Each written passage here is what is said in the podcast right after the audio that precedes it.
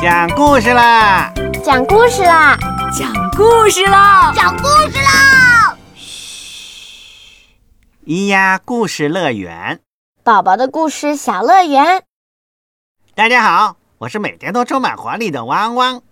今天汪汪来给大家讲故事喽，一起来听吧。《狼和七只小羊》上，作者德国格林兄弟，翻译于梅。浙江少年儿童出版社。从前，在森林里住着一只羊妈妈，她生了七只小山羊。羊妈妈很爱七个宝宝。有一天，她要到森林里去找吃的，她把七个孩子全叫过来，对他们说：“亲爱的孩子们，我要到森林里去找吃的，你们一定要小心狼。要是让狼进屋。”他会把你们全部吃掉的。这个坏蛋常常把自己装成别的样子，但是你们只要一听到他那沙哑的声音，一看到他那黑黑的爪子，就知道那就是狼。小羊们说：“好，妈妈，我们会小心狼的。你去吧，不用担心我们。”羊妈妈咩咩的叫了几声，就去森林里找吃的去了。没过多久。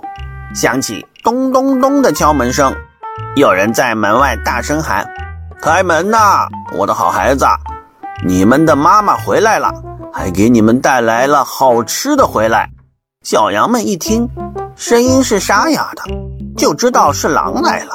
他们大声说：“我们不开门，你不是我们的妈妈。我们的妈妈说话时声音很好听，你的声音非常沙哑，你是狼。”于是。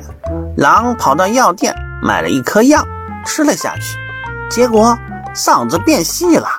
然后他又回来敲山羊家的门，喊道：“开门啊，我的好孩子，你们的妈妈回来了，还给你们带来了好吃的回来。”可是，狼把他的黑爪子搭在了窗户上，小羊们看到黑爪子就一起叫道：“我们不开门！”